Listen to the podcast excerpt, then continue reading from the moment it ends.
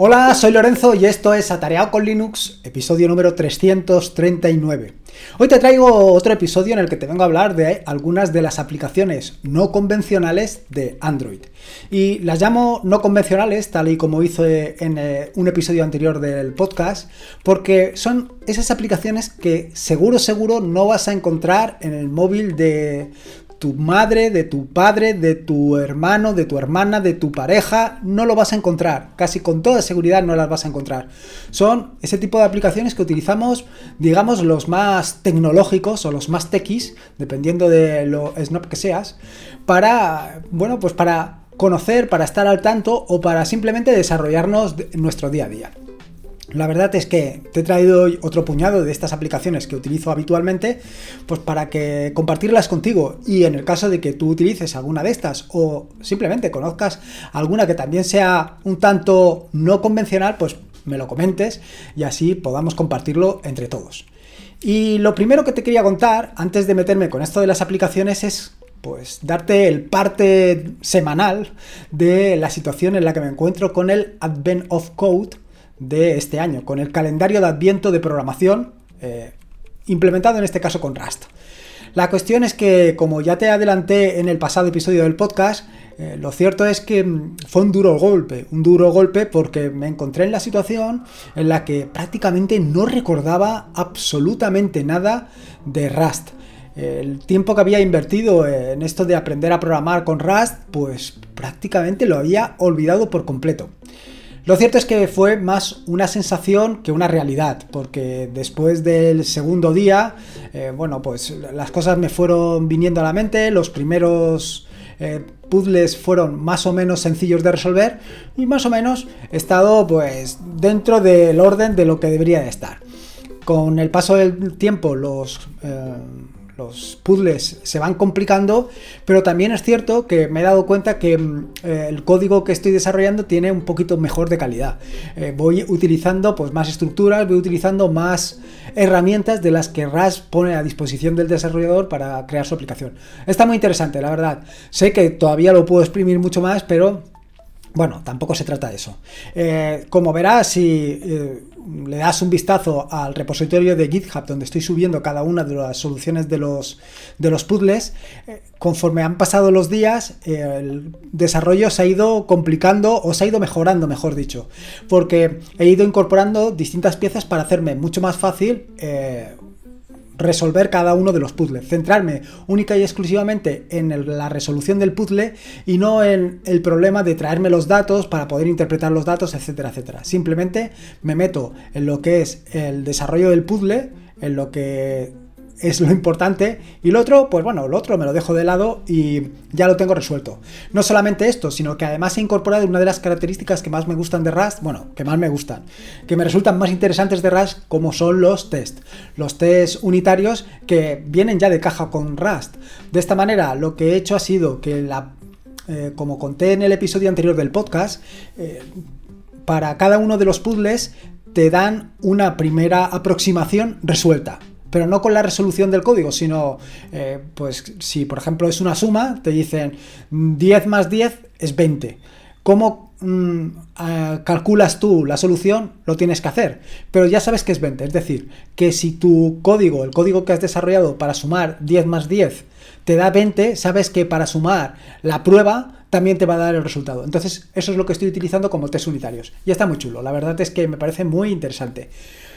Como ya adelanté en el anterior episodio del podcast y solamente con 5 eh, puzzles resueltos, bueno, realmente son 10 porque tiene dos partes, pero al fin y al cabo son 5. Bueno, mm, me estoy aventurando ya, como hice en el episodio anterior del podcast, ya veremos por dónde sale, que seguramente este 2020 lo vaya a dedicar íntegramente a Rust.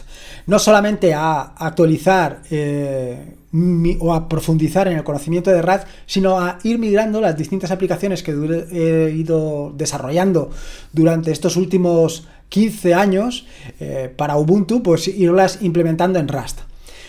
Cierto es que esto puede parecer un contrasentido, en, tanto en cuanto lo que voy a hacer es ir marcha atrás para volver a desarrollar las aplicaciones.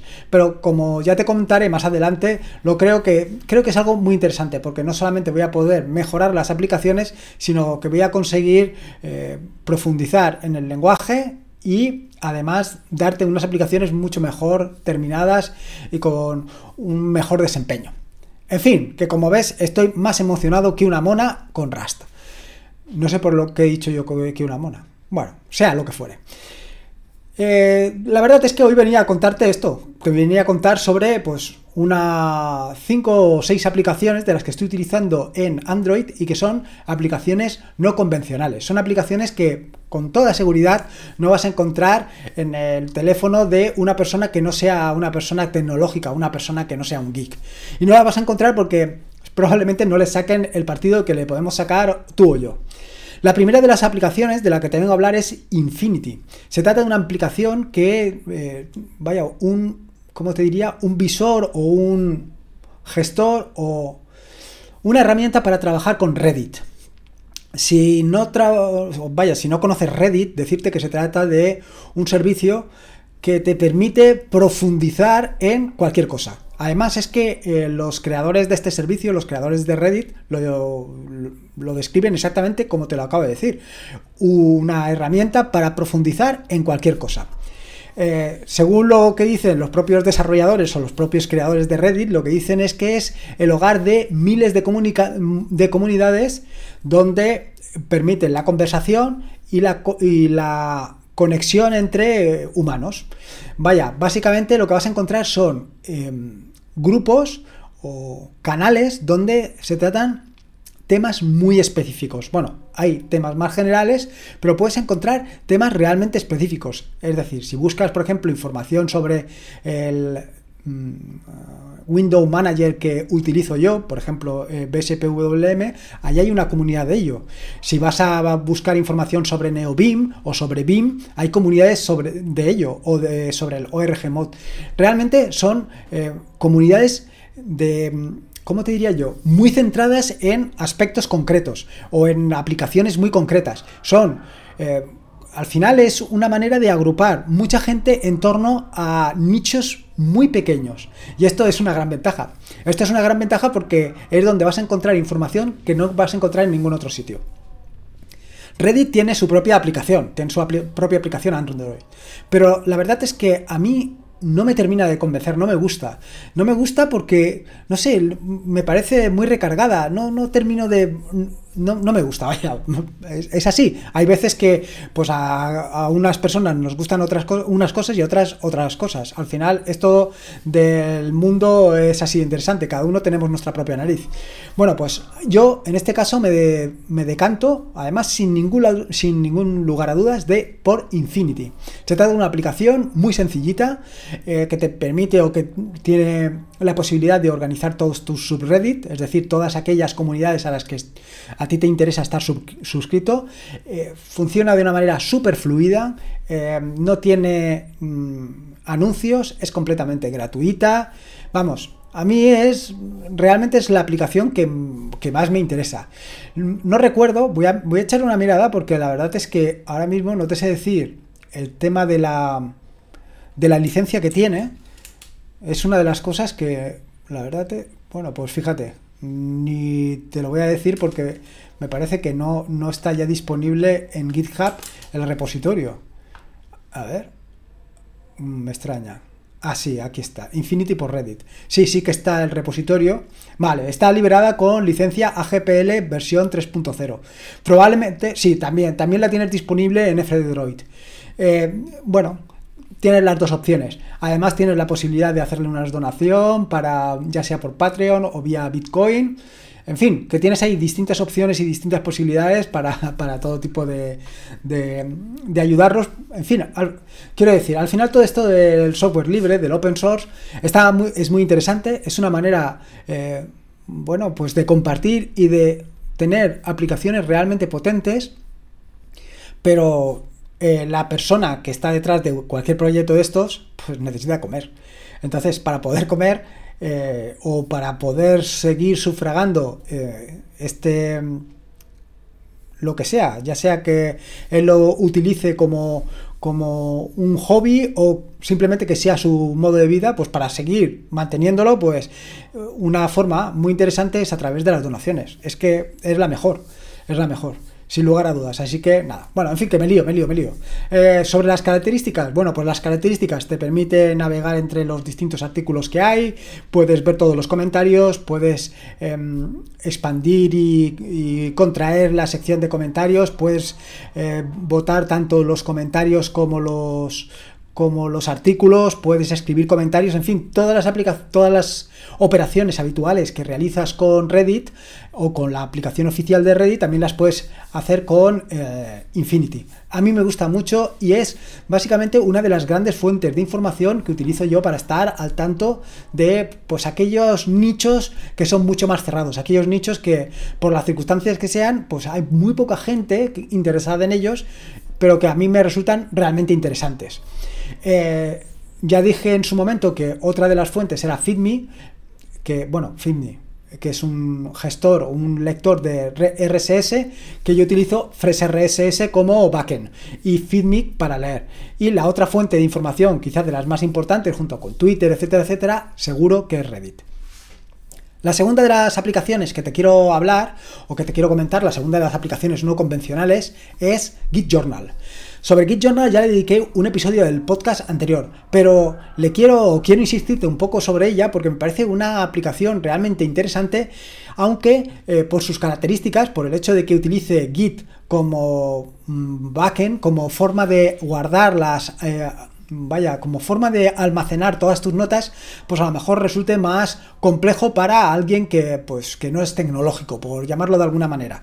Pero creo que es una solución súper interesante. Y me parece una solución súper interesante por aquello de que, pues, al final eres tú el que mantienes todos los datos. Puedes elegir dónde guardarlos. Si quieres guardarlos en GitHub, en GitLab, o si quieres guardarlos en tu propio repositorio. Eso ya depende de ti. Pero la gran ventaja es que tienes acceso a ellos directamente, o bien desde el móvil o directamente desde la terminal. Y claro, estando desde la terminal, ¿qué quieres que te diga? Ahí tengo yo todo el poder, todo el poder y la gloria. Vaya, que me permite estar al tanto, tener todas esas notas eh, gestionadas de una manera relativamente sencilla o muy sencilla para mí, desde luego, y además tenerlas tanto en el móvil como también tenerlas, por supuesto, en la terminal. Así que fantástico. Yo te la recomiendo. Además, te, invito a que le pegues un vistazo porque se trata de una aplicación muy, pero que muy interesante. Creo, y no te sé decir con certeza si he comprado la versión de pago ya, pero vaya, estoy en un tril de hacerlo. Lo cierto es que hasta, bueno, pues yo te diría que hasta el año pasado, hasta hace un par de años, estaba utilizando Todoist como gestor de tareas. En Todoist iba apuntando pues todo ese tipo de tareas que tengo que hacer, ¿no? Eh, utilizando el método GTD, pues las cosas que tengo que hacer inmediatamente, en fin, aquello de anotarlo todo para eh, liberar tu mente. Bueno, pues hasta, como te digo, hasta hace un par de años estaba utilizando Todoist, desde que conocí Git Journal, Git Journal se ha convertido en la herramienta vaya por defecto y todo va a Git Journal. Tanto lo que tengo que escribir, eh, los artículos que tengo que escribir, lo que tengo que publicar en el podcast, los vídeos que tengo que hacer, todo va a Git Journal. Y de esta manera, eh, cuando voy por la calle y en un momento determinado se me ocurre algún tema interesante sobre el que hablar, simplemente abro Git Journal, lo escribo y lo guardo. Y directamente se sube a los repositorios. En mi caso, creo recordar que es un repositorio privado de GitLab, pero bueno, puedes utilizar lo que tú consideres. Ya te digo, ya depende absolutamente de ti. Esta es una de las grandes... Em, te digo, las grandes ventajas de la soberanía tecnológica, que puedes elegir tú dónde guardar o quién es el custodio de tus herramientas, de tus notas o de lo que tú quieras. O bien eres tú, con lo cual tú te tienes que responsabilizar de que todo funcione, o bien lo puedes delegar en otra empresa, como puede ser, eh, ya te digo, GitLab o GitHub o lo que tú consideres. La tercera herramienta de la que te voy a hablar eh, probablemente este es más sencillo que la conozcan otras personas o que otras personas no tan tecnológicos la tengan. Y es HQ Recorder en Pro o algo así. No recuerdo exactamente cómo se llama porque siempre me lío con... no le pueden poner un, un, nombrecillo mucho más sencillo como grabadora eh, fantástica de MP3. No lo pueden hacer así. No, es que los desarrolladores tenemos esa manía de grabar o de ponerles nombres eh, realmente complejos a nuestras aplicaciones. En fin, ¿qué le vamos a hacer? Y te estarás preguntando, bueno, ¿y esto de utilizar una grabadora para tu móvil? Bueno, pues la cuestión es que desde hace un par de semanas se me ha ocurrido una nueva iniciativa para el grupo de Discord de grabar mini podcast. Pues mini podcast de aquellas cosas que en un momento determinado se me ocurren y que yo creo que es realmente interesante contarlas un poco en caliente. Aunque la verdad es que eh, por el momento no lo tengo muy de la mano porque eh, si no es el viento es la gente, pero no consigo que esto termine de, funcionar exactamente bien. Pero bueno, sí, yo creo que sí, yo creo que poco a poco el HQ está haciendo lo que tiene que hacer y creo que es una herramienta que hay que tener muy en cuenta. Ya te digo, eh, hace poco que se ha venido a convertir en una de las herramientas del stack tecnológico que me acompañan, una de las herramientas que tengo instalada por defecto en el móvil Android, pero yo creo que eh, la veo muy interesante y es una manera pues de contar cosas al instante. La siguiente que te quiero hablar es Stockart. Stockart es una herramienta que vengo utilizando desde hace tiempo y que es ese tipo de herramientas que probablemente la mayoría de gente o no mucha gente utilice. Y sin embargo es una herramienta que debería utilizar todo el mundo. Al final se trata de una herramienta que lo que te permite es guardar, pues, eh, tarjetas, tarjetas de esas de fidelidad, como pueden ser las de Consum, donde tienes una barra de una barra de estas para escanear o un código QR o por ejemplo eh, esto eh, recientemente me lo he vuelto a instalar aunque lo había desinstalado hace algún tiempo para el tema del eh, certificado COVID claro no tiene ningún sentido ir con un papelorio y en, las, en, los tiempos en los que estamos no tiene sentido ir con un certificado en papel Sí, lo puedes llevar escaneado en el móvil, pero ¿qué sentido? O el, o el documento, el PDF en el móvil. Lo suyo es llevar, pues, una herramienta como esta que te digo, como Stockar. Stockar te permite guardar pues todo tipo de tarjetas, ya sean eh, las tarjetas, yo he guardado por ejemplo las tarjetas de, de Renfe, los, los, los, ¿cómo se llama? Ahora no me sale. Los billetes de Renfe los guardo ahí, los billetes, los, las tarjetas de fidelidad, como puede ser la de Decathlon, la de Consum, de manera que en lugar de llevar 70 tarjetas en el tarjetero, que aquello en vez de parecer una cartera, parece un libro, pues los llevo todos almacenados en el móvil, en esta herramienta, en Stockar. De verdad que es una herramienta muy sencilla de utilizar, funciona muy bien y me parece ese tipo de herramientas que deberías de tener siempre al alcance de tu mano. Así que ahí te la dejo para que le puedas sacar partido. La siguiente de las herramientas y la última que te voy a comentar hoy es YT Studio o YouTube Studio, bueno, la han llamado YT, supongo que para evitar que eh, vaya que la censuren en la Google Play o bueno, no que la censuren, sino que eh, incumpla eh, los contratos de uso de YouTube dentro del nombre. Esto es algo habitual y que hacen muchas empresas. Me parece un poco absurdo, pero bueno, cosas que se les ocurren a la gente. ¿Por qué utilizo YT Studio? Bueno, pues porque me permite seguir distintos canales de YouTube que normalmente no sigo. Normalmente no sigo por determinadas circunstancias, pues porque a lo mejor no me representan, o, pero sin embargo quiero estar al tanto de los vídeos que sacan para saber exactamente qué es lo que están publicando, por si hay algún vídeo que, me, que realmente me interesa. Es decir, al final es algo muy común que mm, eh, por las circunstancias tú tengas una serie de, ¿cómo te digo? Una serie de Mm, aficiones o sigas a algunas personas. Por ejemplo, si tú entras en mi perfil de Twitter, vas a ver todas las personas a las que yo sigo. Muy pocas. Realmente yo sigo, eh, a ver, creo que son unas 99 o 100, 100 cuentas de Twitter. No sigo más. Y no sigo más porque eh, es prácticamente imposible. Hay gente que publica todos los días, incluso que publica todos los días varias veces. Si esto lo multiplicas por 100, pues son 200 publicaciones diarias que te tienes que leer o que vas a perderte. Y si sigues a 1000, son 2000. Y si sigues a 10.000, o sea, para mí es imposible tener tanta gente. Quiere decir que si, tienes tanta gente, lo que realmente dice es que no lo sigues. Luego, por otro lado, si tienes poca gente y alguien entra y mira a la gente que está siguiendo, y por ejemplo tú eh, de, en condiciones habituales sigue esa gente relacionada con el tema de mm, open source o del software libre o de Linux y de repente eh, está siguiendo una cuenta política, pues esto a alguien le puede chocar. No solamente es eso, a mí no me interesa mm, hablar ni publicar nada relacionado con la política, porque al final todo esto lo, vaya, lo, lo enfollisquea todo. Es, eh, la política es lo peor que hay, sin lugar a dudas. Entonces prefiero mantenerme siempre al margen de la política. Esto no quiere decir que en determinadas circunstancias siga a determinados actores políticos, siga a determinados actores políticos incluso de eh, izquierdas, de derechas, de centro, me es igual. ¿Por qué? Porque son personas que a lo mejor son más imparciales que otro, tienen un punto de vista que mm, me resultan más interesantes o no son tan radicales. Yo creo que lo que estoy buscando es no son tan radicales como otro. Pero lo que no quiero es pues que mm, que salga en tu cuenta porque me sigas a mí. Eso es lo que a mí no me interesa. Esto es una herramienta, YouTube Studio eh, o YT Studio, que te permite hacer eso. Te permite seguir determinadas cuentas, pero sin que aparezcan en tus perfiles. Y a mí me parece muy interesante. Muy interesante porque es un poco lo que he contado anteriormente. La soberanía tecnológica. La soberanía tecnológica donde tú dices exactamente qué es lo que los demás quieren o qué es lo que tú quieres que vean los demás. No que tu vida sea completamente transparente a los demás.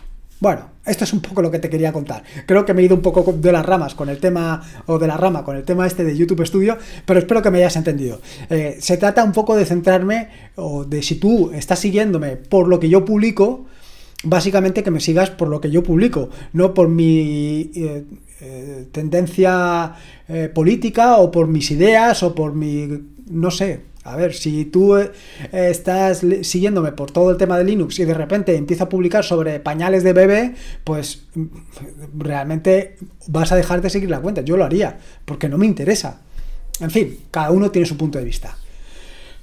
Y veo que ya me he ido bastante. Uf, madre mía, se me ha ido un poco la pizza. Bueno, espero que te haya gustado este nuevo episodio del podcast, a pesar de este desbarramiento final y espero que lo disfrutes muchísimo. Eh, si puedes, como te digo siempre, una valoración, ya sea en Evox o en Apple Podcast, pues para dar a conocer el podcast, para que llegue a más gente y para que más gente pueda disfrutar de él. Recordarte que este es un podcast de la red de podcast de sospechosos habituales, donde puedes disfrutar de maravillosos y fantásticos podcasts. Puedes suscribirte a la red de podcast de sospechosos habituales en fitpress.me barra sospechosos habituales. Y por último, y como te digo siempre, recordarte que la vida son dos días y uno ya ha pasado. Así que disfruta como si no hubiera mañana y si puedes ser con Linux y en este caso con estas aplicaciones que te he comentado de Android, mejor que mejor. Un saludo y nos escuchamos el próximo jueves. A ver si encuentro la musiquilla, a ver si encuentro. Lorenzo, déjame hablar, hombre madre ya. Mía, madre mía. Bueno, hasta luego.